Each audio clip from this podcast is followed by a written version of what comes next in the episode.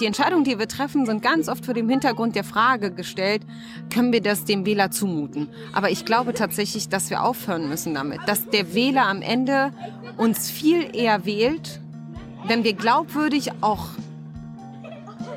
Entscheidungen treffen, die wehtun. Weißt du, ähm, natürlich zum Beispiel meine Familie.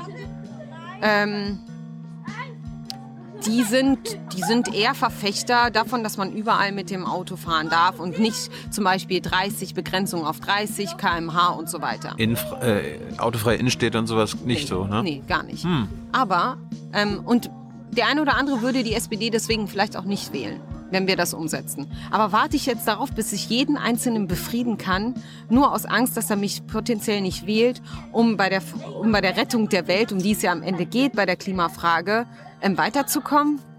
Ist nicht mein Konzept. Also dann schaue ich lieber darauf, ähm, die Mehrheit davon zu überzeugen und das sozial gerecht zu gestalten, dass er natürlich, mein Bruder natürlich sein Auto behalten darf, aber dass es am Ende auch darum geht, Innenstädte autofrei zu machen oder drei, was, das ist ja keine Freiheitsberaubung, wenn er jetzt nicht irgendwie äh, mit, weiß nicht wie kmh durch die Stadt brettern muss, ja? So, eine neue Folge Junge Naiv. Wir sind, wo sind wir hier? Charlottenburg, Wilmersdorf. Im Café Mannstein, dort gegenüber ist der Lietzensee. In meinem Wahlkreis. Ist dein Wahlkreis? Ja. Seit wann hast du einen Wahlkreis? Ähm, ich habe vor einem Jahr ungefähr gesagt, dass ich gerne kandidieren möchte für den Deutschen Bundestag. Und zwar in meinem Wahlkreis. Das heißt, da, wo ich wohne, da, wo mein Sohn groß werden will. Und jetzt ist es soweit. Ähm, es wird ein Rennen zwischen mir und Michael Müller. Ein demokratischer Prozess. Und ähm, die Mitglieder dürfen entscheiden. Ähm, und dann geht's los. Äh, wer das Rennen sozusagen für den Bundestag dann macht von Jetzt, uns beiden. Liebe Hörer, hier sind Thilo und Tyler. Jung und Naiv gibt es ja nur durch eure Unterstützung. Hier gibt es keine Werbung, höchstens für uns selbst. Aber wie ihr uns unterstützen könnt oder sogar Produzenten werdet, erfahrt ihr in der Podcast-Beschreibung. Zum Beispiel per PayPal oder Überweisung. Und jetzt geht's weiter. Es gucken manche, das, äh, hören das manche nur per, per Podcast und erkennen deine Stimme, aber wissen nicht mehr, wer du bist. Musst du dich kurz vorstellen? Ja. Mein Name ist Sausan Schibli. Ich bin, ich war stellvertretende Sprecherin bei Frank-Walter Steinmeier. Mhm. Da kennen wir uns. Mhm. Äh, aus den berühmt-berüchtigten Regierungspressekonferenzen und ich bin jetzt Staatssekretärin für bürgerschaftliches Engagement, Internationales und die Bevollmächtigte des Landes Berlin beim Bund. Und bleibst du das auch, wenn du nicht in den Bundestag gehst? Ähm, wir haben ja zeitgleich Wahlen in Berlin und im Bundestag nächstes Jahr. Am gleichen Tag? Ähm, das weiß ich ehrlich gesagt nicht. Ja, ich glaube schon am gleichen Tag. Ähm, Musst du schneiden? Ich weiß es wirklich nicht. Ich glaube glaub tatsächlich am gleichen Tag, ja. Wir schneiden nicht. Schneidet nicht, okay. Doch, wir quatschen ja jetzt so, das ist so. Ja, wir haben jedenfalls zeitgleich Wahlen. Mhm. Und, ähm, und dann hoffe ich natürlich, dass ähm, mit Franziska Giffey eine Bürgermeisterin ins Rote Rathaus zieht. Mhm. Und dann schauen wir weiter. Aber dass es jetzt mein Plan ist, für den Deutschen Bundestag ähm, ins Rennen für die SPD zu gehen, und zwar für Charlottenburg-Wilmersdorf. Wie kommst du denn aber auf die Idee? Komme ich auf die Idee, ja. in meinem Wahlkreis jetzt, ähm, Politik bist, zu machen. Du bist doch Staatssekretärin in Berlin, ist ja. noch viel besser und viel gehobener als Bundestagsabgeordnete. Äh, da verkennst du aber, was ein Bundestagsabgeordneter für, für Pflichten... Mal kurz warten. Nein, ich, ich bin vor ungefähr 20 Jahren in die SPD getreten, weil ich ähm, tatsächlich Politik machen wollte, weil ich die Welt ein bisschen besser machen wollte. Das war das große Ziel, weil ich nie ähm, so... Soll ich warten? Nee. Schon wieder weg. Okay. Ja, wir, wir, wir, sitzen hier draußen und haben Kinder. Das ist, das ist das Leben. Das ist dein Wahlkreis. Okay. Ähm, also ich bin vor 20 Jahren in die SPD eingetreten, weil ich, weil ich nie so mittellos ähm, sein wollte wie meine Eltern, weil ich nicht wollte, dass andere über mein Leben entscheiden. Und ähm, als Staatssekretärin habe ich wahnsinnig viel auf die Reihe bekommen in den drei Bereichen, in denen ich zuständig bin. Ich habe den Job wirklich gern gemacht. Ich mache ihn noch gerne ähm, in den drei Bereichen, für die ich zuständig bin. Aber ähm, das, ich bin ja Beamtin und da bist du bestimmten Restriktionen ähm, ausgesetzt. Und als Politikerin im Deutschen Bundestag bin ich nur meinem Gewissen ähm, verpflichtet und natürlich den Wählerinnen und Wählern, die mich dann hoffentlich in den Bundestag wählen. Das heißt, ich bin dann wirklich Politikerin und das wollte ich ja immer. Als ich in die SPD eingetreten bin, war das mein Ziel. Einst in die erste Reihe zu treten und dann Politik zu machen und nicht in der zweiten Reihe für jemanden was zu machen. Über deinen heutigen Job haben wir in der letzten Folge vor circa zwei Jahren geredet. Darum äh, du, mein, ein, mein Handy klingelt, es tut mir leid. Wegen. Geh, geh ans Handy ran. Nur wenn das der Kleine ist. Nee, nur wenn sie wenn es ist, gehe ich ran. Ja. Wenn die Nanny. Du hast ein Kind und das Kind geht vor. Ja. Ähm, also über deinen Job haben wir vor zwei Jahren schon geredet und darum, darum brauchen wir jetzt nicht mehr, nicht mehr drüber reden. Aber äh, welche Restriktionen hast du denn? Darüber hatten wir nicht geredet. Nochmal bitte. Welche Restriktionen? Du hast gerade von Restriktionen gesprochen. Ja klar, du als politische Beamtin ähm, bist du darfst du einfach bestimmte Sachen nicht. Du darfst jetzt nicht, äh, zum Beispiel Pressearbeit, ja, muss ich abstimmen. Ich darf jetzt nicht einfach so Interviews geben, ich darf nicht einfach so ähm, politisch, eine politische Meinung äußern, sondern ich bin ähm, Staatsbedienstete und, ähm, und dem Dienstherrn verpflichtet. Ähm, das ist der regierende Bürgermeister. Das heißt, mein Job ist es eigentlich, als Staatsbedienstete nicht Politik in dem Sinne zu machen. Wir sind gar nicht die Jure sind wir keine Politikerinnen und Politiker. Ja. Das ist schon ein Riesenunterschied. Politische Beamte, ne? Ja, ich bin politische Beamtin. Und dein Chef ist dein jetziger Gegner? Er ist nicht mein Gegner, sondern wir kämpfen beide darum, ähm, diesen Wahlkreis dann hoffentlich, oder, oder einer von uns, ähm, diesen Wahlkreis gegen die, äh, CDU, gegen die CDU, das ist der Gegner, mhm. ähm, weil der Gröler von der CDU, der hat den Wahlkreis gewonnen und den müssen wir zurückholen. Er oder ich. Ich glaube, ich bin die bessere. Ich hoffe, dass die Mitglieder das auch so sehen. Und dann geht's darum, die SPD wieder aus diesen 15, 17 Prozent Keller zu holen. Weil darum, das ist letztendlich doch die Frage. Als ich mich dazu entschlossen habe, hier für den, für den Wahlkreis zu kandidieren und Politik dann in der ersten Reihe für die SPD zu machen, dann habe ich mich gefragt, was sind denn die treibenden Themen?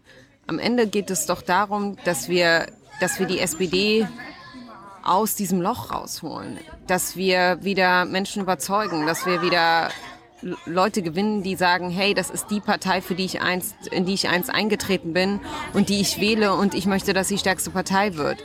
Ich glaube, dass ich das kann mit, ähm, mit der Art, wie ich Politik mache, authentisch, ehrlich, ähm, leidenschaftlich, mutig. Ich habe nie davor gezuckt, Entscheidungen zu treffen, auch wenn sie wehtun. Ähm, ich habe nie den Mund gehalten, auch wenn es hieß, dass es mir nicht unbedingt Freunde bringt, ähm, weil ich der Meinung bin, wer Zustimmung will, muss auch Ablehnung riskieren. Und das mache ich. Und ich glaube, dass das auch die Wählerinnen und Wähler dann am Ende ähm, gut heißen und mich im im Wahlkampf auch unterstützen würden. Aber reden wir mal ganz kurz über den Prozess. Ihr seid ja nicht zu zweit, ihr seid sogar zu dritt. In, nee, wir äh, sind jetzt zu zweit. Der ist, der ist wieder zurück. Äh, naja, wir waren fünf die angetreten sind für euren Wahlkreis. Ja, aber die, die, es gab sozusagen eine Hürde. Das war eine, eine Nominierung von einer Abteilung oder einer Arbeitsgemeinschaft und diese Hürde haben sie ähm, verfehlt und deswegen ist es jetzt am Ende nur noch Michael Müller und ich. Und es gibt einen Mitgliederentscheid in eurem Wahlkreis. Eine Mitgliederbefragung. Mitgliederbefragung. Das ist auch, die ist nicht verbindend bindend, mhm. sondern es ist eine Empfehlung an die Delegierten.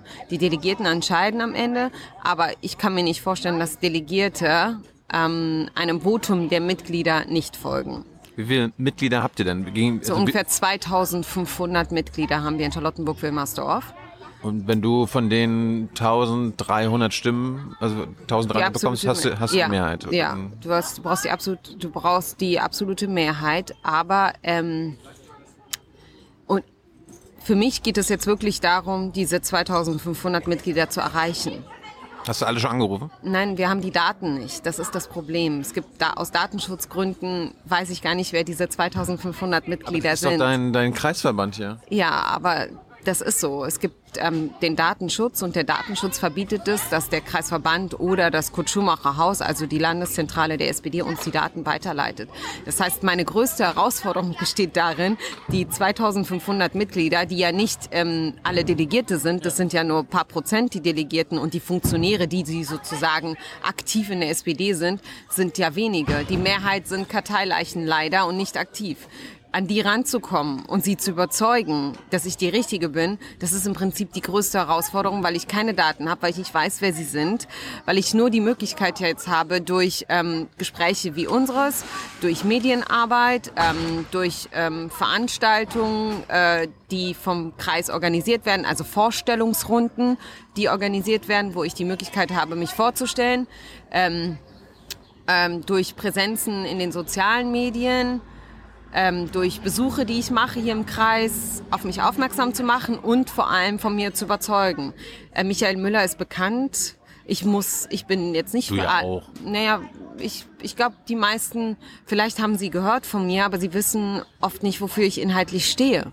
Und das ist eine große Herausforderung. Darum, ja? darum reden wir jetzt miteinander. Genau, ja, gut, aber weißt du, das, das Ding ist, ähm, von den 2500 Mitglieder sind über 1100 ähm, 60 plus. Ich glaube nicht, dass sie jung und naiv schauen. Das ist wirklich eine, große Herausforderung, genau diese Menschen noch zu erreichen. Aber wir haben fast 1000 Frauen. Und ähm, ich hoffe, dass ich ähm, die Frauen überzeugen kann, dass sie mich wählen. Ähm, nicht, weil eine Frau unbedingt besser ist, sondern weil ich glaube, dass die SPD auch starke Frauen in der ersten Reihe haben muss. Aber das Problem, was du hast, hat äh, Michael Müller also auch, dass er nicht weiß, wer hier die Mitglieder sind. Nee, wir beide haben, kriegen zumindest nicht ähm, die Zugänge, was die Daten angeht. Also ja. Könntest du nicht einfach irgendwie plakatieren oder irgendwie. Werbung, Werbung schalten und dann. Nein, auch das dürfen wir nicht. Wir dürfen, Was? wir dürfen nur 100 Euro ausgeben und ich kann mir nicht vorstellen, dass es eine Plakatkampagne gibt, die für 100 Euro gemacht werden kann. Woher kommen denn diese Regeln? Ja, das, das hat der Kreisvorstand so beschlossen. Ähm, die, das gibt's auch in einem anderen Kreis, glaube ich, gar nicht so. Also das war sozusagen jetzt ein Beschluss, der von der Mehrheit letztendlich aber mitgetragen wurde. Ähm, und äh, ich habe da überhaupt gar keine Alternative, als mich dem hinzugeben und zu beugen. Also das ist so. Und ähm, das sind wirklich große Herausforderungen für mich. Ich darf keine Veranstaltungen machen selber weil ähm, weil das Chancen, weil die Chancengleichheit damit ähm, in Frage gestellt würde, weil man alle Kandidaten zusammen sozusagen einladen müsste. Ähm, aber die Abteilungen dürfen alleine auch keine Vorstellung machen wegen Corona. Das heißt, die müssen sich zusammentun, mehrere Abteilungen, um uns einzuladen. Und die dürfen nicht nur mich einladen, was sonst bei den Wahlen oft so war, dass man nicht immer alle Kandidaten einlädt. Und bis Michael Müller mal Zeit hat, also es sind wirklich extreme, extreme Hürden und ähm, schwierige Ausgangsbedingungen für mich, um überhaupt diese 2500 Mitglieder zu erreichen. Ich dachte, das ist so wie in Amerika, so US-Vorwahl bei den Demokraten. Ja. Bernie Sanders macht sein Ding mit Veranstaltungen. Ja. Äh, Ja, Joe Biden nein, leider macht sein nicht. Ding. Leider geht das nicht. Können so viel Geld ausgeben, wie sie wollen. Na, das mit dem Geld finde ich ja fair, weil du davon ausgehen musst, dass es vielleicht Kandidaten gibt, ähm, die einfach nicht so viel Geld haben. Aber was ich schwierig finde und was mir das Leben natürlich erschwert, ist, dass ich nicht mal eine Veranstaltung machen darf selber. Ähm, ich würde ja sagen, dann lade ich Michael Müller ein, dann machen wir sie zusammen. Ja gut, aber ich glaube, ich weiß noch nicht mal, ob das erlaubt ist am Ende nach dem Beschluss. Also sehr schwierig. Wann ist denn die Mitgliederbefragung? Wann weißt du denn mehr? Ähm, zwischen dem 17. und 27. glaube ich, ähm, dürfen die Mitglieder entscheiden. Oktober oder November? Nee, Oktober jetzt. Nice. Und ähm, gestern war sozusagen die Deadline für die Online-Registrierung.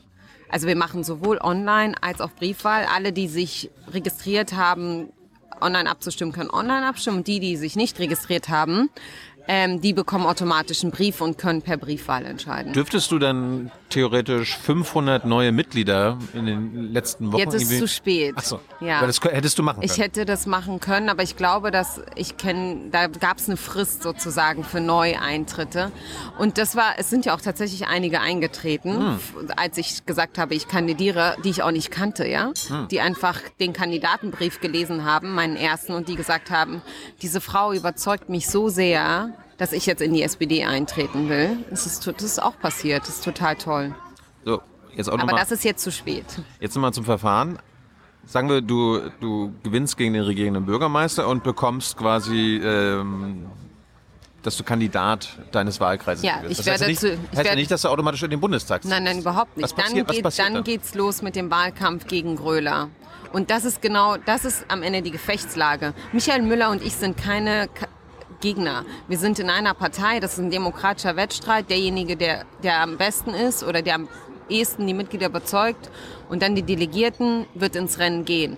Der Gegner ist, ist ja heute Gröler von der CDU, der diesen Wahlkreis gewonnen hat bei den letzten Wahlen und wir müssen ihn wieder zurückholen. Und das wird schwer. So, Das heißt, die ähm, Ende November sind sozusagen, ähm, findet das Votum der Delegierten statt. Da gibt's eine Delegi Kreisdelegiertenversammlung, glaube ich, so nennt sich das.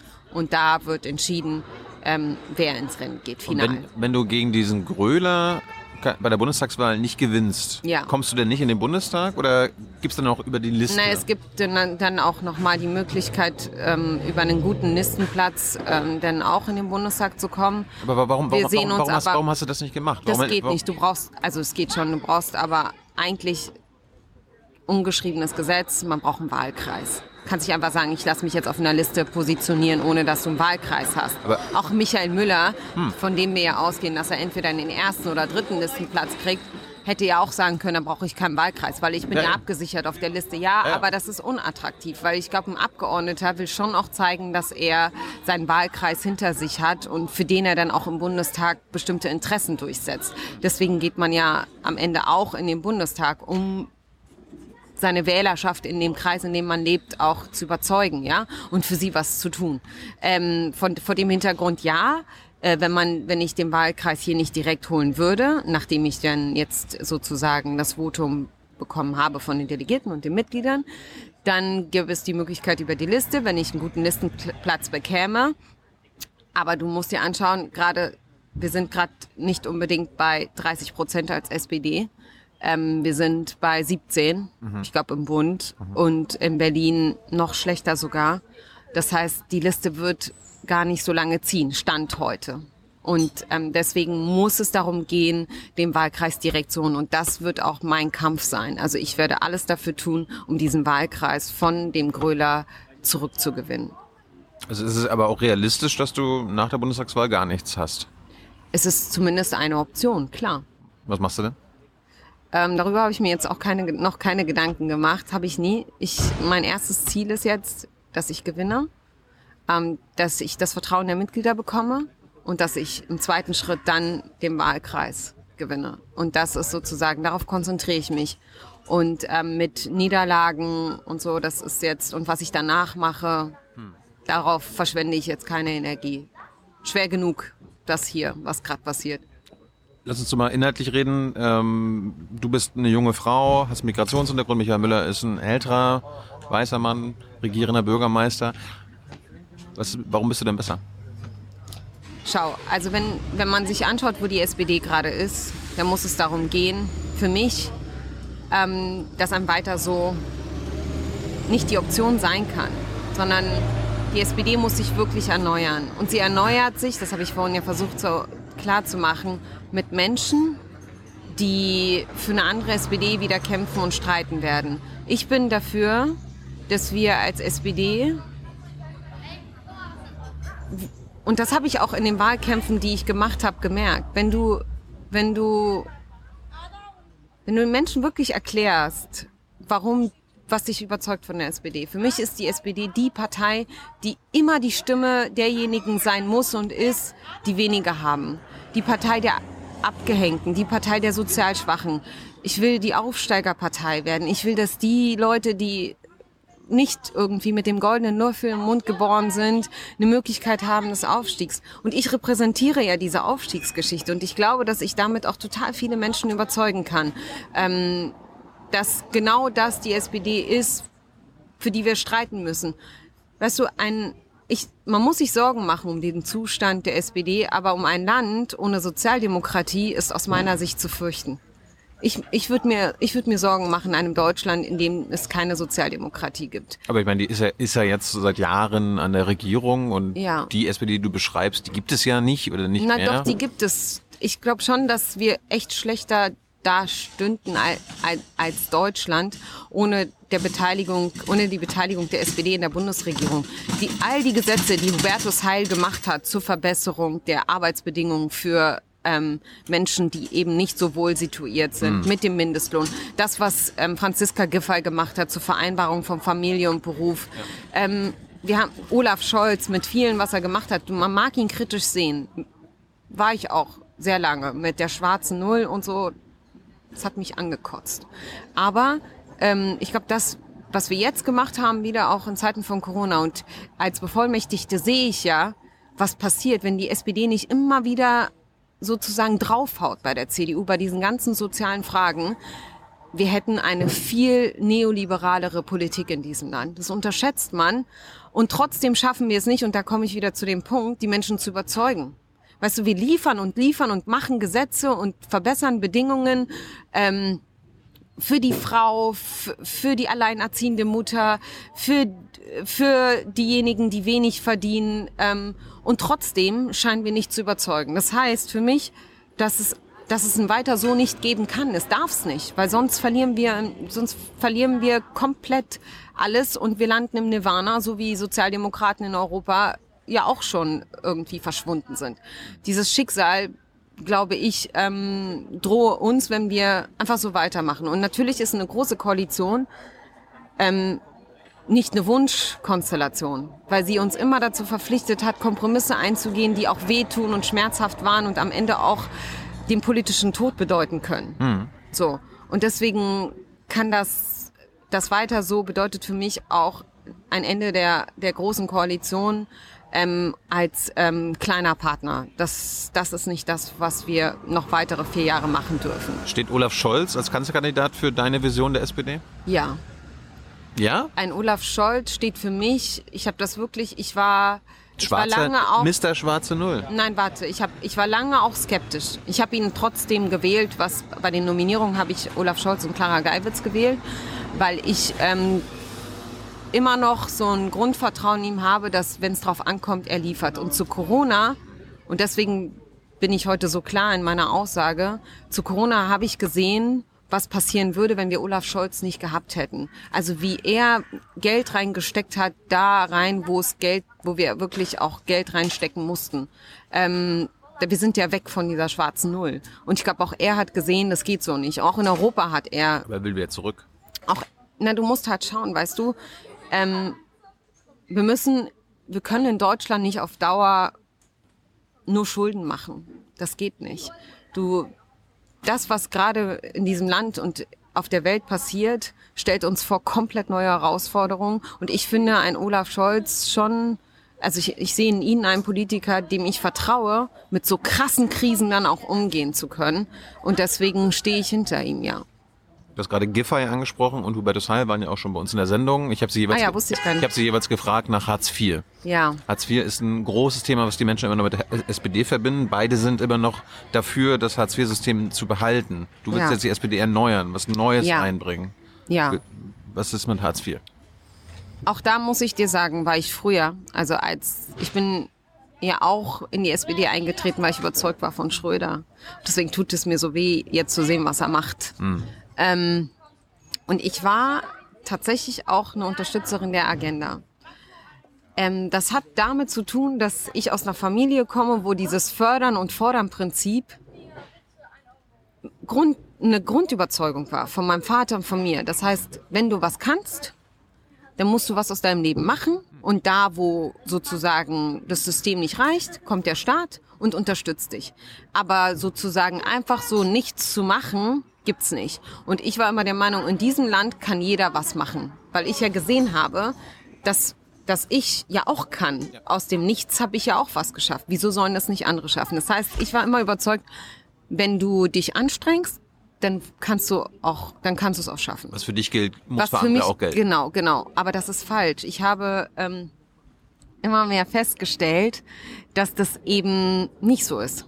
Weißt du, dass wir damit einfach so viele Menschen abgehängt haben und habe mich jetzt revidiert, weil ich glaube, dass dieses Fördern und Fordern Prinzip ein so kaltes Prinzip ist. Ich habe ja auch gesehen, wir haben ja lange von Sozialhilfe und dann später von Hartz IV gelebt.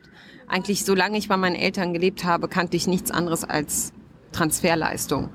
Und, ähm, und ich weiß auch, und deswegen kam bei mir der Turning Point, wie peinlich es ist, wenn du zum Sozialamt gehst und jetzt in zu, zu, zu den ähm, Arbeitsagenturen und dann so betteln musst quasi äh, um eine Bescheinigung, um eine Befreiung.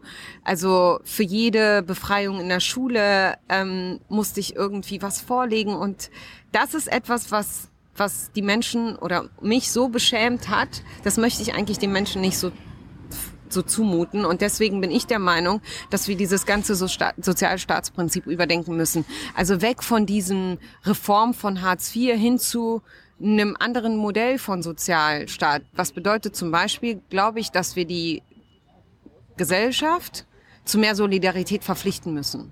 Ich glaube, dass es ganz viele Menschen gibt, die Geld haben, die bereit wären, auch mehr abzugeben, wenn das Geld zum Beispiel in Bildung flüsse wo ganz konkret, wo ich sage, ich gebe jetzt so viel Geld ab und das fließt ganz konkret in Bildung. Dann machen das auch mehr. Ich glaube auch, dass, dass wir, also ich bin jetzt nicht immer sofort bei der Reichenbesteuerung, aber das ist natürlich ein Thema. Ich Umverteilung glaub, ist ein Thema. Umverteilung ist auf jeden Fall ein Thema. Für die, auch für die Sozialdemokratie muss das ein Thema sein. Und ich glaube auch, dass wir bei den Einkommen unten eine zu höhere Besteuerung gerade haben. Also ich ich bin jetzt keine Expertin im Steuerrecht, ja, aber wenn ich sehe eine Krankenschwester, mhm. die, die ziemlich viele Abgaben macht, die aber so wenig verdient, dann kann das irgendwie nicht gerecht sein. Ähm, also von daher glaube ich, wenn die Sozialdemokratie die führende Partei würde, dafür müssen halt ganz viele Menschen sie wählen und auch Skeptiker und auch diejenigen, die ständig auf die SPD motzen äh, oder über die SPD motzen, die müssten sie wählen, damit sie wieder stärkste Partei ist und dann wirklich eine Politik machen kann, wie wir sie auch gerne machen würden. In einer großen, Konzer äh, großen Koalition geht das halt nicht. Gerade in diesen Sozial, ähm, in der Sozialpolitik. Im Bundesrat sehe ich, ähm, dass ganz oft zum Beispiel, wenn, die Be wenn Berlin eine Initiative macht, ähm, zum Thema Wohnen oder solidarisches Grundeinkommen oder so, denn dann haben wir die Mehrheit, ähm, dann verlieren wir ganz oft, weil wir nicht die Mehrheit haben. Und wer hindert uns daran, die Mehrheit zu haben, sind ganz oft CDU-geführte Länder. Ja. Das heißt, wir können oft gar nicht das machen, was wir wollten. Auch in einem rot-rot regierten Land, wo wir Bundesratsinitiativen starten, um letztendlich den Bund dazu zu bewegen, mehr zu tun in bestimmten Fragen, sozialen Fragen oder Wohnungsfragen oder so. Wie willst du denn Olaf Scholz, Hubertus Heil, Katharina Giffey äh, davon überzeugen, Hartz IV loszuwerden? Mit, du, ich mit, glaube, mit, mit was willst du sie ersetzen? Du, in, du, ich glaube, inzwischen wissen alle, dass wir, ähm, dass unser Problem ist jetzt nicht Hartz IV. Und wir haben ja das sozusagen, ist, das, wir haben das, das ist euer Image seit 15 Na Jahren. ja, komm, aber inzwischen und ich finde das auch total wir sind nicht mehr bei Hartz IV. Inzwischen haben doch alle realisiert, in der, auch diejenigen, die am vorderster Reihe stehen, sogar diejenigen, die die, die Agenda immer verteidigt haben, dass, ähm, dass wir eine Reform brauchen, dass es jenseits von Hartz IV eine Sozialpolitik geben. Auch für eine Franziska Giffey, auch ein Hubertus Heil macht ja nichts anderes, als genau das umzusetzen. Also weg von diesem Hartz IV, wie sie einst, wie es einst formuliert wurde, hin zu einer anderen Sozialpolitik. Also von daher, ich glaube, wir dürfen uns auch gar nicht so mit Hartz IV beschäftigen. Ähm, das ist nicht, das ist nicht mein Augenmerk, sondern vielmehr auf das, was müssen wir anders machen. Die Agenda war da, die Agenda war so wie sie gestaltet war, zu dem Zeitpunkt richtig, fand ich. Dann aber, sie hat gezeigt, dass sie so viele ähm, Diskrepanzen und Ungerechtigkeiten schafft. Also müssen wir diese Ungerechtigkeiten überwinden und das machen wir. Was ist mit dem Grundeinkommen? Welches meinst du? Bedingungsloses, Grundeinkommen. Grundeinkommen. Ja, auch da war ich immer Gegnerin. Weil ich auch hier dachte, als junge so Teenagerin und so die ersten Jahre meiner Politik, Du kannst doch nicht diejenigen, die nichts machen, einfach noch be belohnen, indem du ihnen ein Gehalt gibst, ja? Kann doch nicht sein. Mhm. Weil mein Vater hat sich dumm und dämlich geschuftet für wenig Geld. Ähm, und da hat auch keiner gesagt, du kriegst das Geld, bleib zu Hause. So. Äh, vor dem Hintergrund war ich eine krasse Gegnerin des bedingungslosen Grundeinkommens. Dann habe ich aber jemanden getroffen, der ein Buch darüber geschrieben hat und der eine Studie vor allem gemacht hat. Und ähm, und diese Studie, das waren jetzt nicht so viele, aber die hat gezeigt, dass diejenigen, die tatsächlich mal frei ein bedingungsloses Grundeinkommen bekommen haben, so dass die danach eine größere Motivation gezeigt haben, wieder ins Arbeitsleben zurückzukehren, weil sie von sich aus so ein Schamgefühl auch empfunden haben, dass es eben nicht sein kann, dass ich jetzt so zu Hause und nichts mache und dafür Geld bekomme, sondern eine, einen Antrieb gefunden haben, wieder ins Arbeitsleben zurückzukehren. Ich bin immer noch keine Verfechterin des bedingungslosen Grundeinkommens, ich bin immer noch skeptisch, aber, ins, aber da hat sich ein bisschen was bewegt. Also ich kann dem mehr abgewinnen als vorher. Du hast gerade über die Steuern geredet, ähm, die Menschen mit unteren, die die unteren Einkommen ähm, betreffen. Wer zahlt denn zu wenig Steuern in Deutschland?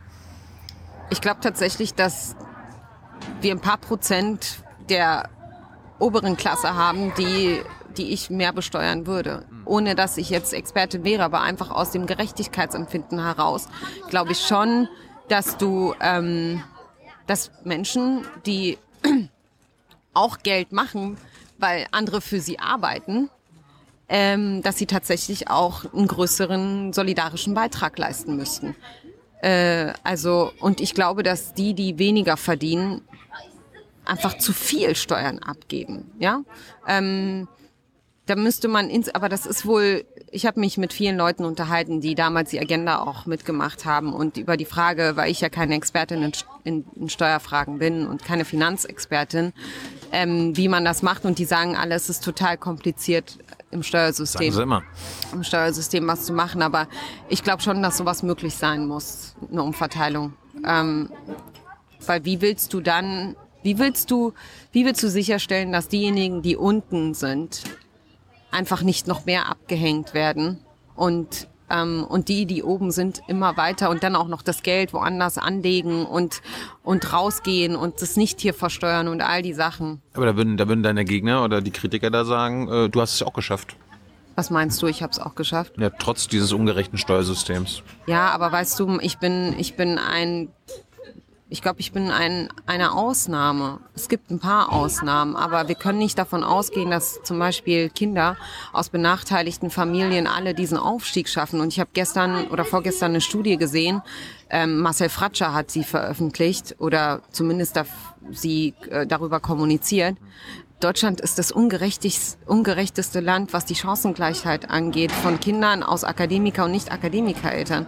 Das hat mich echt erschüttert. Also, dass wir schlecht sind, wusste ich. Aber dass wir so katastrophal abschneiden und so katastrophal im internationalen europäischen Vergleich, dass dass der Aufstieg und der soziale Status, das heißt sozusagen der, wie viel am Ende die Kinder verdienen, so krass davon abhängt, ob deine Eltern Akademiker sind oder nicht.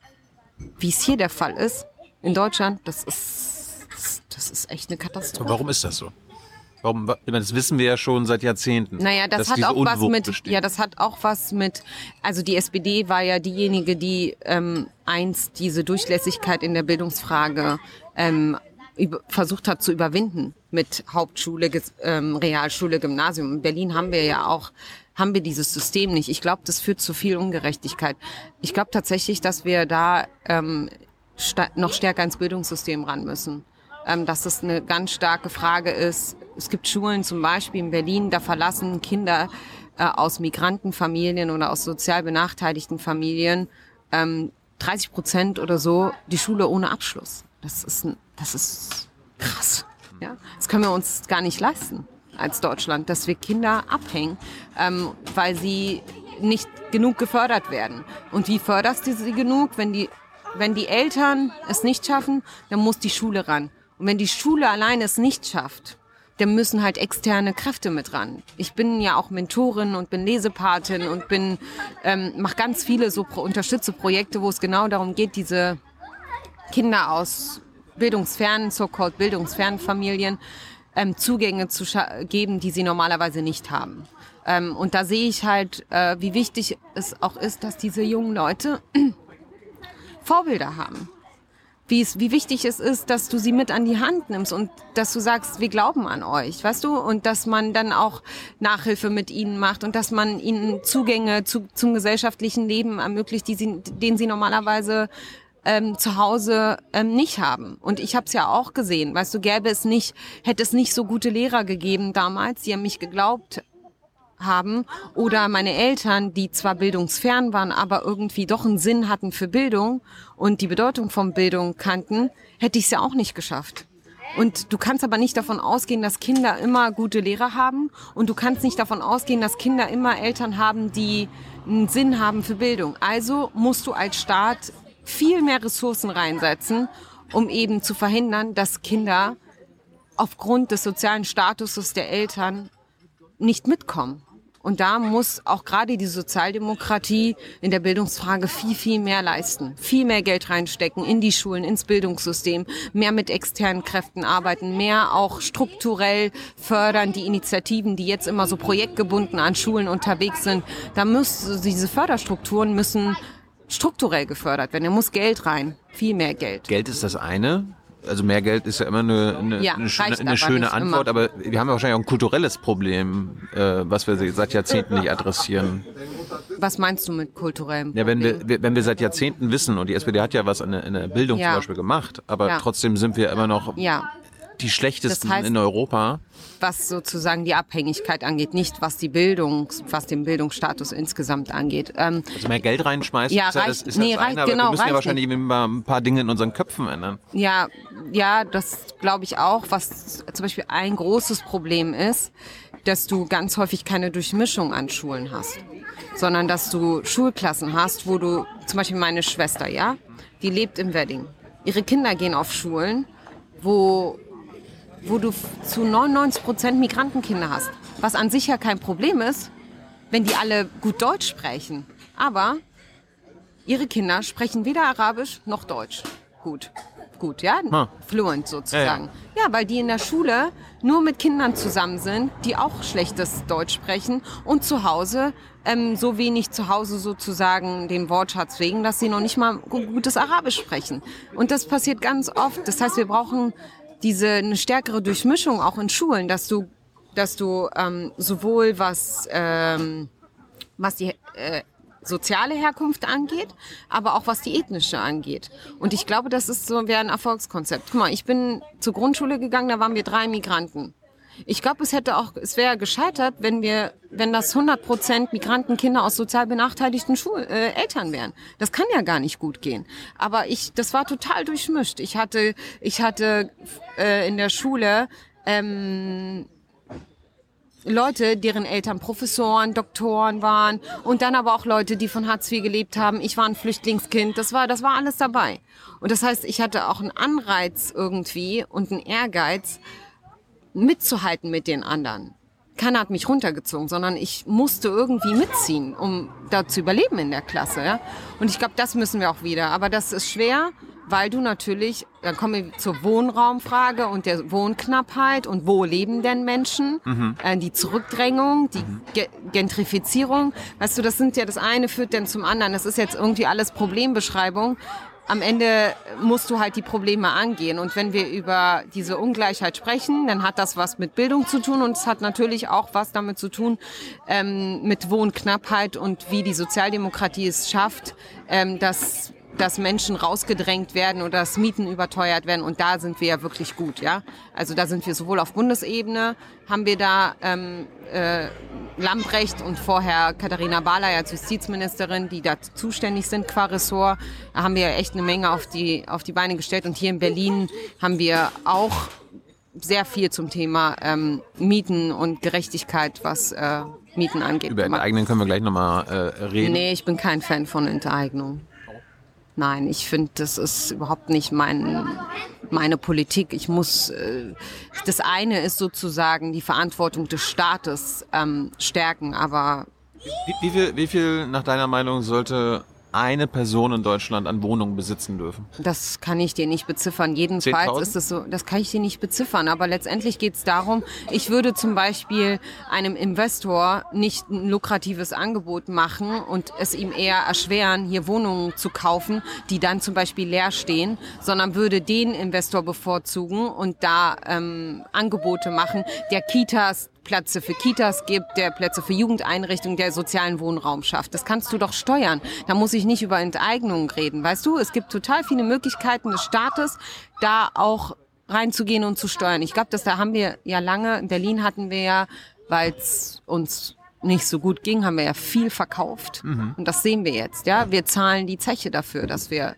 so viel an Wohnraum Aber Wohnen, Wohnen ist doch ein Grundrecht und Ja, anständig klar. Wohnen ist doch ein Grundrecht. Ja, warum, warum darf überhaupt mit Wohnen Profit gemacht werden? Du könntest ja auch als SPDlerin sagen, wir gehen da völlig raus. Na, aber deswegen machen wir doch als, als Sozialdemokratie, steuern wir doch dagegen mit dem Mietendeckel. Und du kannst dir vorstellen, wie die, wie die alle gerade auf die Barrikaden springen. Ja, gerade die, die hier irgendwie jahrelang Geld gemacht haben und, und so viel Geld, dass es echt, ähm, ja, also wenn, wenn man sich da in der Immobilienszene mal bewegt und sieht, wie, wie viele Millionäre diese, diese, diese, dieses Geschäft gemacht hat, Multimillionäre, ja, da ist eine Zeit lang echt einfach zu wenig passiert seitens des Staates und jetzt versuchen wir dagegen zu steuern. aber bei Enteignung ziehst du eine Grenze. Ich bin nicht für Enteignung. Was ist denn eine andere Alternative? Ja, aber das, was ich gerade gesagt habe, dass du zum Beispiel nicht zulässt, dass ähm, Wohnungen gekauft werden und dann leer stehen, ähm, dass du zum Beispiel diejenigen unterstützt, die ähm, auch sozialen Wohnraum schaffen, dass ich zum Beispiel bei der Gewerbemiete, das ist total wichtig, ja, das ist ein, auch ein ganz großes Anliegen von mir als Staatssekretärin für bürgerschaftliches Engagement. Es werden ja immer mehr so Kitas und soziale Einrichtungen aus ihren Mieten verdrängt, die werden dann einfach nicht verlängert, ja. Und das ist echt ein großes Problem. Das heißt, das, was wir sozusagen bei normalen Mieten haben, würde ich mir gerne fürs Gewerbe wünschen, dass ähm, den Vermieter, äh, der, dass er nicht einfach so die Leute raustreiben kann. Es gibt so viele jetzt Initiativen und Vereine, mit denen ich gesprochen habe, die können überhaupt nicht arbeiten. Ähm, und das ist dann eine demokratische Frage, äh, sich ehrenamtlich betätigen oder auch Jugendarbeit leisten, soziale Einrichtungen, die ganz kleinen, weißt du, so, die, die werden rausgedrängt aus den Mieten. Und da müssen wir ran. Nur, da geht die CDU zum Beispiel nicht mit. Wir haben als Berlin da eine Bundesratsinitiative gestartet, damit wir die Gewerbemieten, weil es Bundesrecht ist, ähm, äh, dass wir dagegen steuern. Das, was wir sozusagen im privaten mm, Mietrecht gemacht haben. Aber die CDU geht da nicht mit und deswegen scheitern wir. Ist halt die Partei der Vermieter. Ja, und deswegen muss die SPD stärkste Partei werden. Und um das zu schaffen, möchte ich, dass die Mitglieder mich wählen, mir ihr Vertrauen geben. Und ich habe so Bock hier einfach Infostände zu machen, Menschen mitzureißen und zu überzeugen. Und ich glaube, ich kann das. Also Gröler oder ich, das wird ein, ein Anti-Wahlkampf und das wird ein, das wird ein komplettes Gegenkonzept. Und ich glaube, dass ich ganz viele Menschen, unterschiedliche Zielgruppen erreichen kann. Schau, ich kann Migranten erreichen mit meiner Geschichte. Ich kann Frauen erreichen mit meiner Geschichte. Ich kann Leu Leute erreichen, die früher die SPD gewählt haben und jetzt enttäuscht sind, weil wir, weil sie ihn weiter so nicht möchten. Das heißt, diejenigen, die enttäuschten, kann ich zurückgewinnen. Ich kann neue Wähler gewinnen, die sagen, wow, das ist eine Frau, die bringt frischen Impuls, sie bringt nochmal einen ganz anderen Spirit in die SPD. Also ich kann total viel, und ich kann auch ältere Menschen erreichen, das habe ich auch gemerkt. Da sind ein paar 70 plus Leute eingetreten jetzt durch mich, ähm, weil sie sich sagen, dass dass ich mit meiner Biografie gezeigt habe, dass es in diesem Land auch möglich ist, den Aufstieg zu schaffen und ähm, und und sozusagen ein Bild auch ihnen gewisse Hoffnung gebe vor dem Hintergrund auch der Angriffe auf dieses Land von rechts, dass da jemand ist, der dafür kämpft, dass das, was dieses Land mal äh, erlebt hat, nicht wiederkehrt. Auch dafür bin ich, glaube ich, so ein Hoffnungsschimmer für viele ältere Menschen, die noch dunkle Zeiten erlebt haben mit meinem Kampf gegen Rassismus und Kampf gegen rechts, worüber wir noch gar nicht gesprochen haben. Wir können nicht über alles sprechen, ähm, aber kommen vielleicht noch zu. Aber ich versuche immer den frischen Wind herauszufinden. Ja. Brauchen wir denn ein anderes Wirtschaftssystem? Angesichts der, Klima, der? Klimakatastrophe, ich meine, Ja, unser Klima- ressourcenverschwendendes äh, Ja. Wirtschaftssystem. Also äh, Stichwort Klima, das ist zum Beispiel ein Punkt, wo ich mir gewünscht hätte, dass die SPD weitergeht. Aber das kannst du in der großen Koalition eben nicht machen. Und deswegen, auch deswegen ist es wichtig, dass die SPD. Ja, aber wir, wir, Stärker reden- wir reden jetzt aber über deine, deine Ja, Ideen. ja, ja, meine ich ja. Ich würde, ich finde, dass wir bei der Klimapolitik nicht mutig genug sind. Mutig genug sind. Das Was, was wäre dann mutig?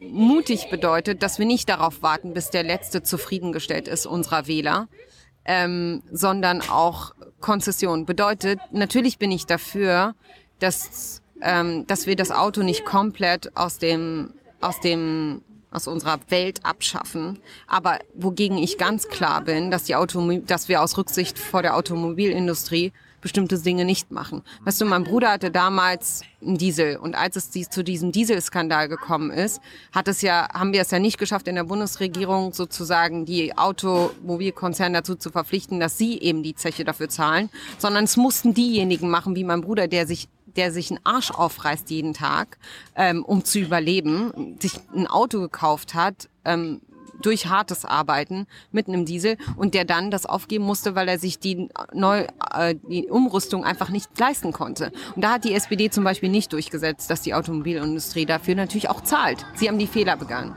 und das haben wir nicht gemacht. Und da, da sind wir zum Beispiel nicht klar und nicht mutig genug, ähm, wenn es darum geht, da, wo es vielleicht weh tut, auch mal Entscheidungen zu treffen. Deswegen meine ich, was ich mir, was, wo ich glaube, und da, das hat mit Wirtschaftsfragen zu tun, mit Klimafragen und vielen anderen Fragen, dass wir viel zu oft ähm, darauf schauen, was wir dem Wähler antun können und nicht, was ist sozusagen noch hinnehmbar für den Wähler. Wir haben immer, wir, wir die Entscheidungen, die wir treffen, sind ganz oft vor dem Hintergrund der Frage gestellt, können wir das dem Wähler zumuten? Aber ich glaube tatsächlich, dass wir aufhören müssen damit, dass der Wähler am Ende uns viel eher wählt, wenn wir glaubwürdig auch Entscheidungen treffen, die wehtun. Weißt du, ähm, natürlich, zum Beispiel meine Familie. Ähm, die sind, die sind eher Verfechter davon, dass man überall mit dem Auto fahren darf und nicht zum Beispiel 30 Begrenzung auf 30 kmh und so weiter. In, äh, autofreie Innenstädte und sowas nicht nee, so, ne? Nee, gar nicht. Hm. Aber, ähm, und der eine oder andere würde die SPD deswegen vielleicht auch nicht wählen wenn wir das umsetzen. Aber warte ich jetzt darauf, bis ich jeden Einzelnen befrieden kann, nur aus Angst, dass er mich potenziell nicht wählt, um bei der, um bei der Rettung der Welt, um die es ja am Ende geht, bei der Klimafrage, ähm, weiterzukommen? Ist nicht mein Konzept. Also dann schaue ich lieber darauf, ähm, die Mehrheit davon zu überzeugen und das sozial gerecht zu gestalten, dass er natürlich, mein Bruder natürlich sein Auto behalten darf, aber dass es am Ende auch darum geht, Innenstädte autofrei zu machen oder drei, was, das ist ja keine Freiheitsberaubung, wenn er jetzt nicht irgendwie ähm, mit, weiß nicht wie kmh durch die Stadt brettern muss, ja? Und ihn eher davon zu überzeugen, warum er doch die SPD wählt, auch wenn es in der Frage vielleicht nicht seine Partei ist. Bleiben wir mal beim Beispiel mit dem, mit dem Verbrenner deines Bruders. Sollte er sich denn in Zukunft noch einen kaufen dürfen? Nein. Es, geht, es wird ja jetzt ja gerade diskutiert, ob wir einen Ausstieg aus dem Verbrenner beschließen. Also ich bist, kein, ich, ich sehe, wenn du mich privat, also wenn du mich sozusagen fragst, ich bin keine, ähm, ich finde Autos schrecklich. Ähm, aber ich finde, ich würde jetzt nicht sozusagen mir das Recht nehmen, zu verhindern, dass ähm, Leute sich ähm, ein Auto kaufen.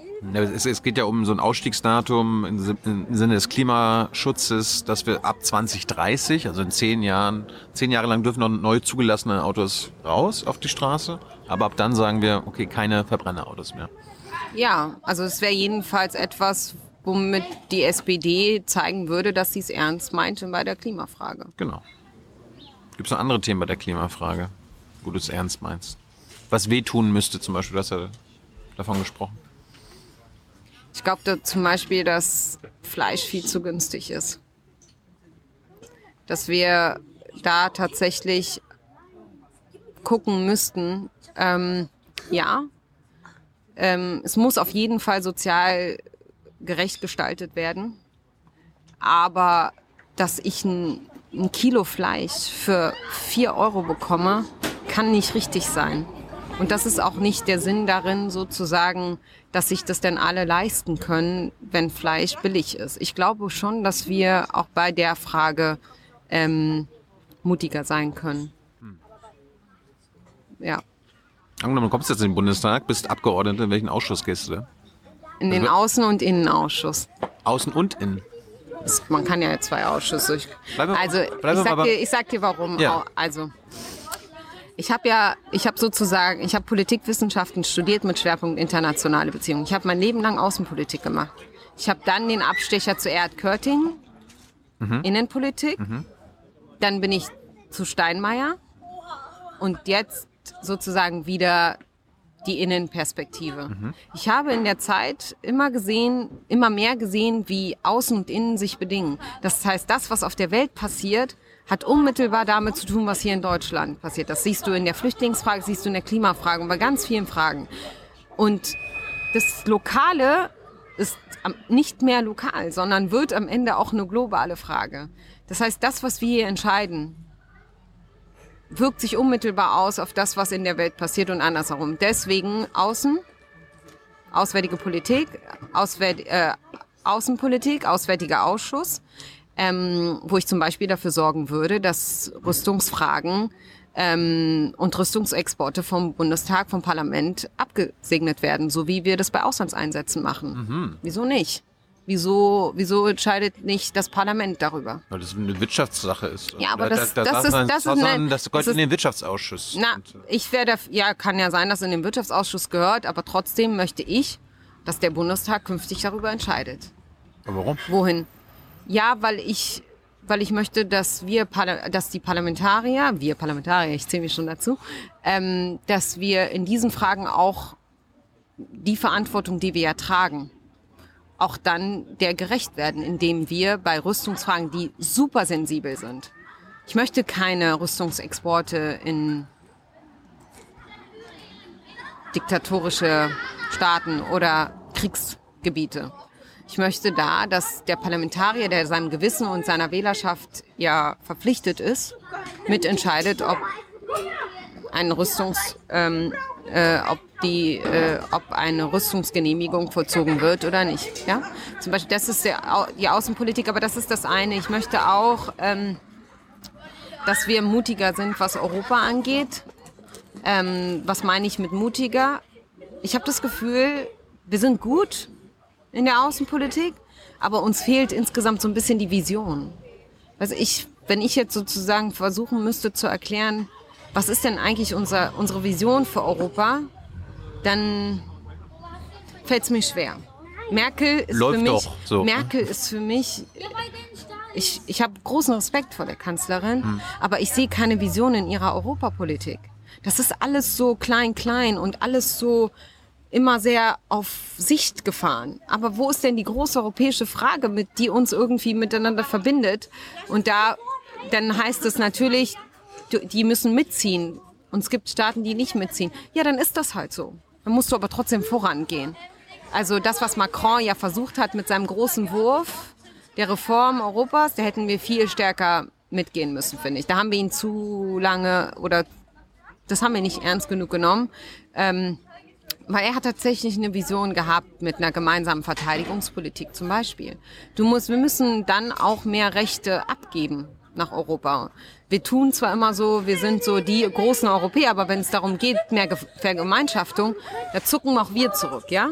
Also das würde ich zum Beispiel dann, das ist ein Europaausschuss, aber ich glaube, das ist auch im Auswärtigen Ausschuss ist das auch eine Frage, wie wir mit Hast Europa du denn eine umgehen. Vision für Europa? Ja, das habe ich ja gerade gesagt. Ich wünsche mir mehr Vergemeinschaftung. Ich wünsche mir mehr Abgabe von nationalen Rechten, mehr Souveränität auf die europäische, zum Beispiel in der Europäische Verteidigungsfrage. Steuern auch? Au- Wäre eine Option, aber auch in der Verteidigungsfrage. Dass wir eine gemeinsame Verteidigungspolitik machen. Dass wir eine echte gemeinsame Außenpolitik haben. Dass wir zum Beispiel darüber nachdenken könnten, wer vertritt uns im, im Sicherheitsrat. Wieso ist das jetzt so? Ist es Gott gegeben, dass Frankreich da sitzt? Ja? Könnte man nicht überlegen, ob man einen gemeinsamen europäischen Sitz im Sicherheitsrat hat? Das würde doch zeigen, dass Europa da tatsächlich auch mit einer Stimme spräche. Aber das sind halt alles Dinge, die, für die man streiten und kämpfen muss. Und natürlich ist das jetzt so, ähm, klingt das eher Stand heute unrealistisch, aber ich bin der Meinung, dass wir, dass wir eine Vision brauchen. Die Menschen müssen irgendwas haben, an das, das, an das sie sich auch irgendwie ähm, orientieren können. Wir haben, glaube ich, einfach auch zu viel Orientierungslosigkeit bei vielen Menschen. Europa, Außen-, Innenausschuss ist ein gutes Thema. Innenausschuss. Sachen Mo ja, Außen- und Innenausschuss ist ein gutes Thema beim Thema Moria. Ja. Da sitzen immer noch mehr als 10.000 Menschen in diesen Lagern gefangen.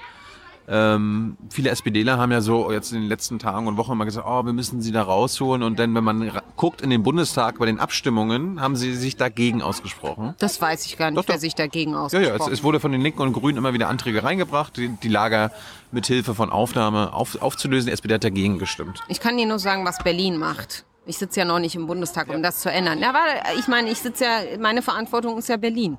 Erstmal. Ich kann dir ja nicht sagen, das, was die SPD im Bundestag macht. Ich habe das nicht mitbekommen, Ja, dass da da, willst- da die willst du ja SPD rein. Ähm, ja, das würde ich dann anders machen. Ich würde nicht einem Votum ähm, sozusagen ähm, gegen mich gegen ein Votum stellen, was da heißt, dass wir zum Beispiel beim Familiennachzug nicht bei 1000 die Grenze setzen, sondern dass wir dem Familiennachzug, ähm, dass wir da natürlich großzügiger sind. Ich würde zum Beispiel dafür sorgen, oder was heißt dafür sorgen? Ich würde mich ähm, dafür einsetzen, dass äh, dass der Bundesinnenminister endlich mal seinen Job macht und uns als Kommunen ähm, die Möglichkeit gibt, Geflüchtete aufzunehmen. Ich gucke mir Berlin an, das ist ja meine Verantwortung. Und da kannst du uns nichts vorwerfen. Wir haben schon letztes Jahr mindestens gesagt, ähm, wenn nicht schon gar länger, dass wir bereit sind, Geflüchtete aufzunehmen. Dafür musst du aber die Gesetzeslage ändern und das macht Seehofer nicht. Wir haben eine Entschließung im Bundesrat gemacht, die keine Unterstützung findet, weil die auch zum Beispiel Baden-Württemberg, wo die Grünen auch nicht mitgehen, ehrlich gesagt, es ist nicht nur eine SPD-Frage, es sind nicht immer die Grünen, die da ähm, äh, alles mitmachen. Wir haben keine Mehrheit für die Entschließung bekommen, äh, wo es darum ging, dass Seehofer Paragraph 23 ändert, der uns dann ermöglicht, Geflüchtete aufzunehmen. Im Bundestag würde ich eine humanitärere Flüchtlingspolitik machen, weil, ich sag dir auch warum. Ich war ja bei Steinmeier, habe hautnah miterlebt, wir waren einmal im Monat in Brüssel. Und ganz oft ging es um Verteilung und Quoten. Wir haben wie lange? 2015 mindestens ein Jahr versucht, diese Quote umzusetzen und die eine gerechte Verteilung hinzukriegen, haben wir nicht. Das heißt, meine Hoffnung darin, dass die Europäer alle gemeinsam mitgehen, wenn es darum geht, eine Verteilung hinzubekommen, ist gering, wenn nicht gen Null. Das heißt für mich, dass Deutschland auf jeden Fall mehr Verantwortung übernehmen muss. Und im Zweifel auch im Alleingang, wenn die anderen nicht mitziehen. Also im Zweifel auch alleine alle rausholen. Naja, alle, wie willst du die alle rausholen? Sind doch nur 10.000 Menschen. ich glaube schon, dass Die können wir doch auf es- 180 Kommunen, die sich in den letzten Wochen, Monaten angemeldet haben, locker verteilen. Ich glaube schon, dass wir tatsächlich viel, viel mehr aufnehmen können. Ähm, Warum sagst du nicht alle? Vielleicht können wir auch alle aufnehmen, ja. Also wir sind ja tatsächlich ganz viele Kommunen, die bereit sind, Geflüchtete aufzunehmen. Aber du, das bleibt ja auch nicht bei der Aufnahme. Wenn ich jetzt sehe in Berlin, wo ich ja auch so ein Flüchtlingsprojekt, ähm, eine Flüchtlingskampagne äh, vor anderthalb Jahren gestartet habe, was bedeutet das denn? Die Leute kommen an und da musst du dafür sorgen, dass ein Integrationsprozess stattfindet. Du kannst ja nicht einfach sagen, wir nehmen sie auf und dann sind sie im Flüchtlings, ähm, in einer Flüchtlingsunterkunft und dann hört meine Arbeit auf. Nein, dann beginnt erst die harte Arbeit. Dann beginnt es, dass sie die Sprache lernen müssen, dass die Kinder zur Schule gehen, dass sie eine Ausbildung machen, dass sie, dass die Eltern die Sprache lernen, dass sie arbeiten. Das ist sozusagen die harte Arbeit. Und dann ist es nicht mehr so einfach zu sagen, wir nehmen jetzt mal als Berlin so äh, mehrere tausend auf, weil du musst auch gucken, das wäre mein Ziel, dass, dass sie in Wohnungen kommen und nicht in so einer Flüchtlingsunterkunft bleiben. Und vor dem Hintergrund der Tatsache, dass wir Wohnknappheit haben, kannst du natürlich, gibt's manche, die sagen, ja, ja, die können ja irgendwo denn außen ganz weit draußen wohnen, ist ja scheißegal. Aber so funktioniert der Integration auch nicht, sondern sie müssen unter den, unter die Menschen kommen, damit sie auch die Möglichkeit haben, in Austausch zu kommen. Weißt du, das bleibt eben nicht bei der, wir nehmen sie auf und dann ist es getan, sondern die harte Arbeit kommt danach.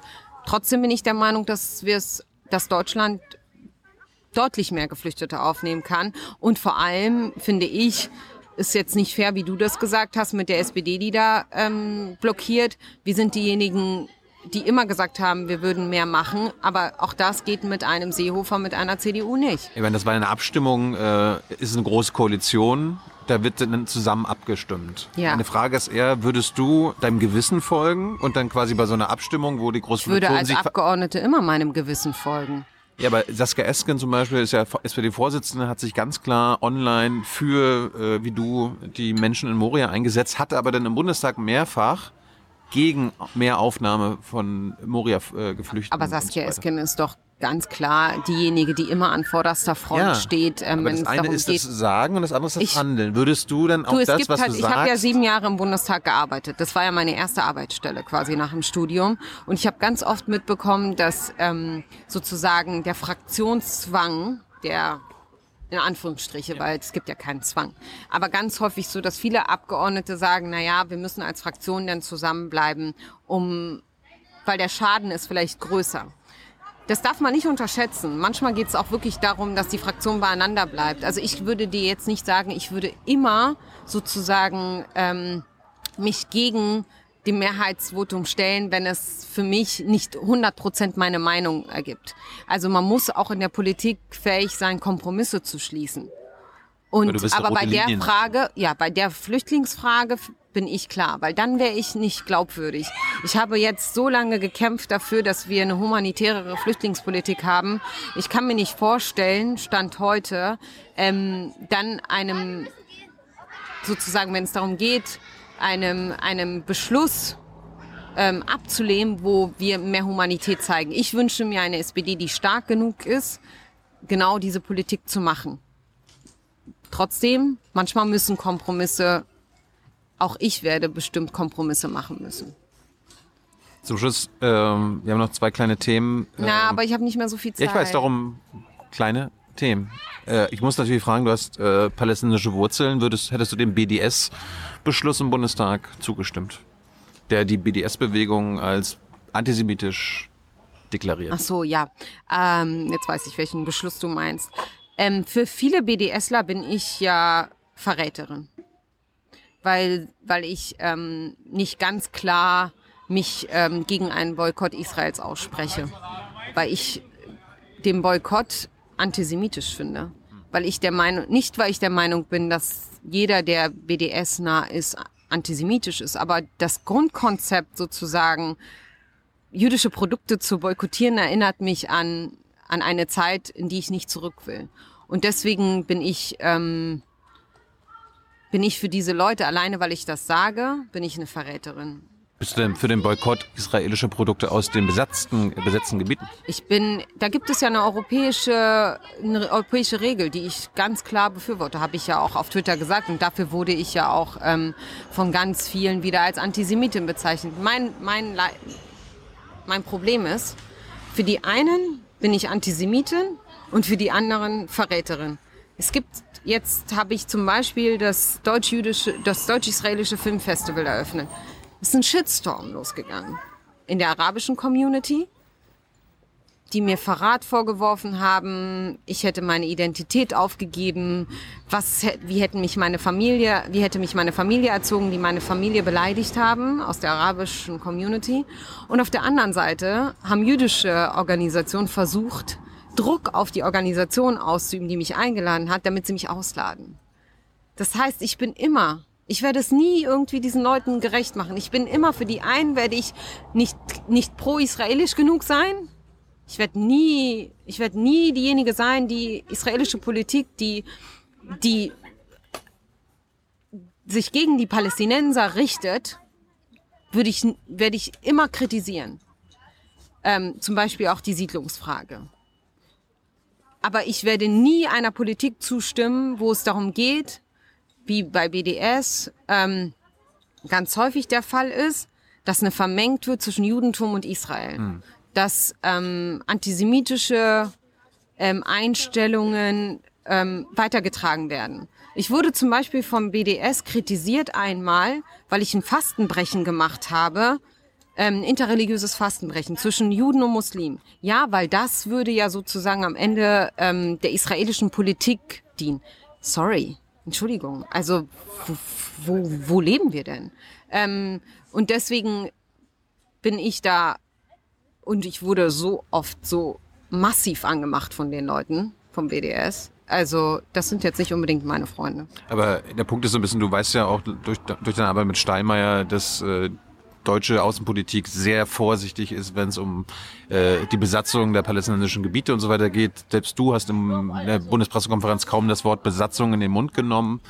Was würde, was, was bräuchte denn deutsche Außenpolitik in Sachen Palästina und Israel? Ich habe ja eigentlich auch Politik studiert, weil ich die Hoffnung hatte, ähm, eines Tages in einem unabhängigen freien Staat Palästina irgendwie Aufbauarbeit im Rahmen einer internationalen Organisation zu machen. Ich hatte immer die Hoffnung, dass es uns gelingt, Frieden zu schaffen. Zwei-Staaten-Lösung wird ja Zwei immer noch äh, die zwei- propagiert, aber ja. die soll eigentlich schon tot sein. Ja, für mich ist sie noch nicht tot. Ähm, ich habe nur ganz wenig Hoffnung darin, dass sie umgesetzt wird. Vielleicht ist das, was jetzt passiert mit dem Friedensabkommen zwischen Israel und einigen Golfstaaten, ein Weg. Der Trump-Plan. Ja, aber trotzdem ist das, auch wenn Trump Dinge macht, muss es ja nicht automatisch schlecht sein. Vielleicht ist das eine Möglichkeit tatsächlich, ähm, vielleicht schafft er ja Öffnungen, die wir brauchen, auch was den Frieden zwischen Israelis und Palästinensern angeht. Deutschland hat für mich, ich wünschte mir eine viel ähm, stärkere Nahostpolitik einfach. Gar nicht nur auf Israel-Palästina bezogen, sondern eine stärkere Präsenz ähm, äh, deutscher Politik im Nahen Osten. Natürlich haben wir aufgrund unserer Geschichte, äh, wird es immer schwierig sein, ähm, Politik zu formulieren, die vielleicht auch kritischer ist, auch, auch was die Palästinenser angeht.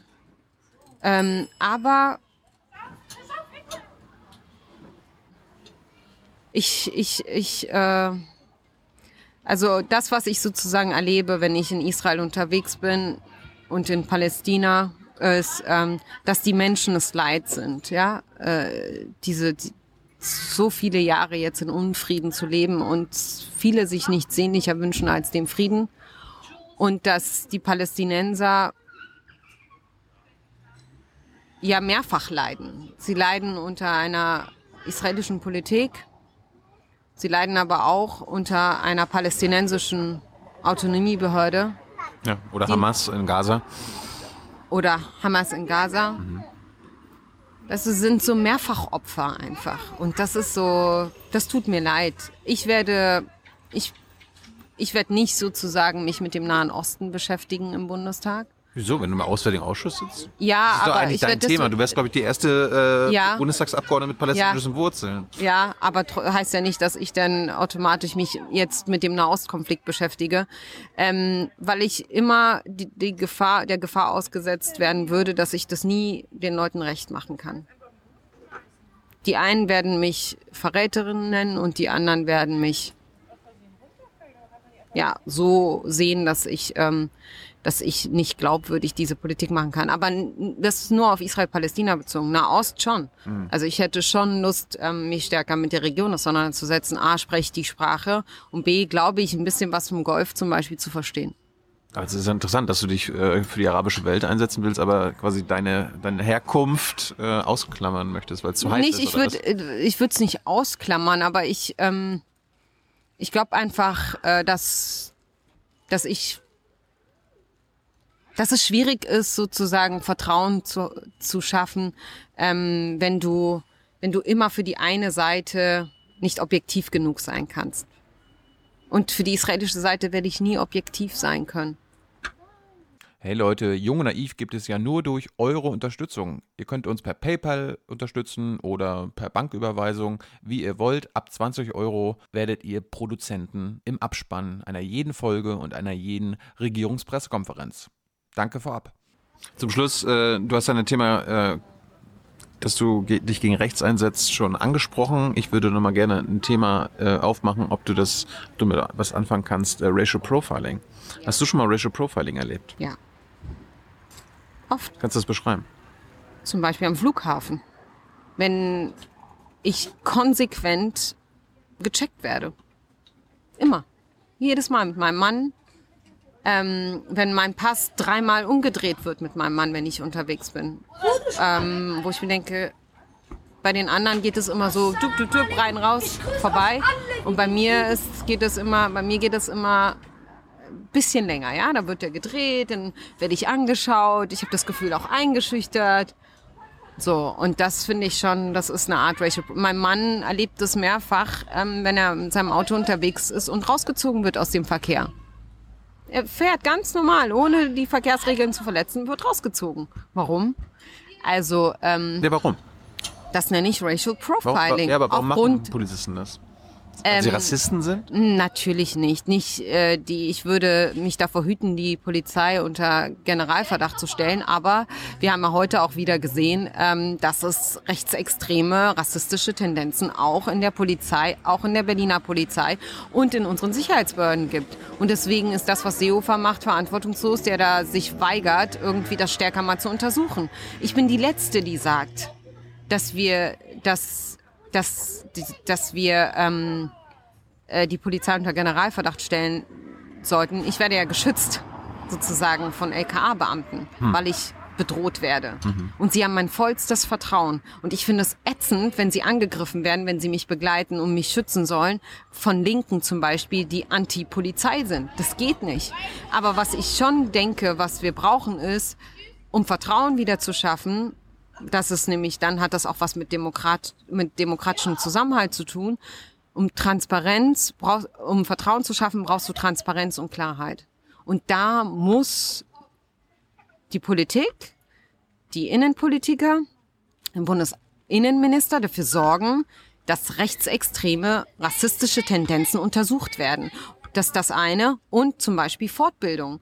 Es gibt in der Polizei bestimmt auch Leute, die überhaupt nicht merken, dass sie rassistische Einstellungen haben. Das heißt, du musst in der Ausbildung eine Sensibilisierung zu Rassismus-Theorien und zu Rassismus ein und zu antimuslimischem Rassismus und zu Antisemitismus. Zum Beispiel, dass eine Polizei einen Anschlag auf ein jüdisches Restaurant ähm, als ähm, äh, Sachbeschädigung klassifiziert, ist natürlich absurd.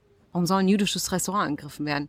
Dass es dann natürlich auch zumindest mal im antisemitischen Bereich untersucht wird, da muss es, da muss eine Sensibilisierung her.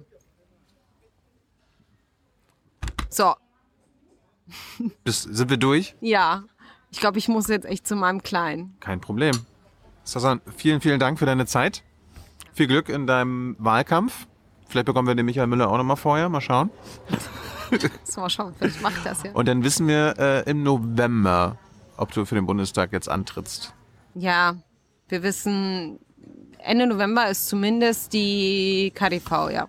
Und ansonsten, ansonsten wenn, wenn du es nicht wirst und dann äh, nach deiner Zeit der, beim Staatssekretär sein einen neuen Job hast, dann, dann sehen wir uns nochmal. Wollen wir das Wir schauen nochmal? Danke, danke. Ciao, ciao. bis dann, ciao.